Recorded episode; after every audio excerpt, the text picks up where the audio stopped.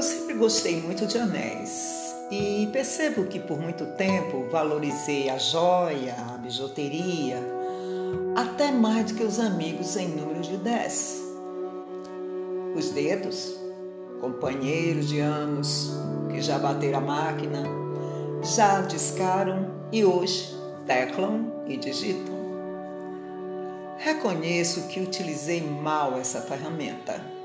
Muitas vezes apontei, coloquei em riste o indicador até mesmo contra mim. Foi um motim. Depois, com azedume e por que não dizer amargor, corto as unhas querendo podar as más tendências. Pelo menos as minhas falanges conspiram. Quando escrevo, puxando o pensar de quem lê.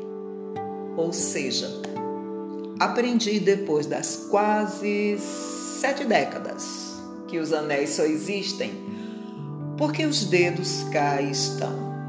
Ou melhor ainda, é preciso ter dedo para apontar, mas nem sempre é necessário que se aponte com tanto alarde.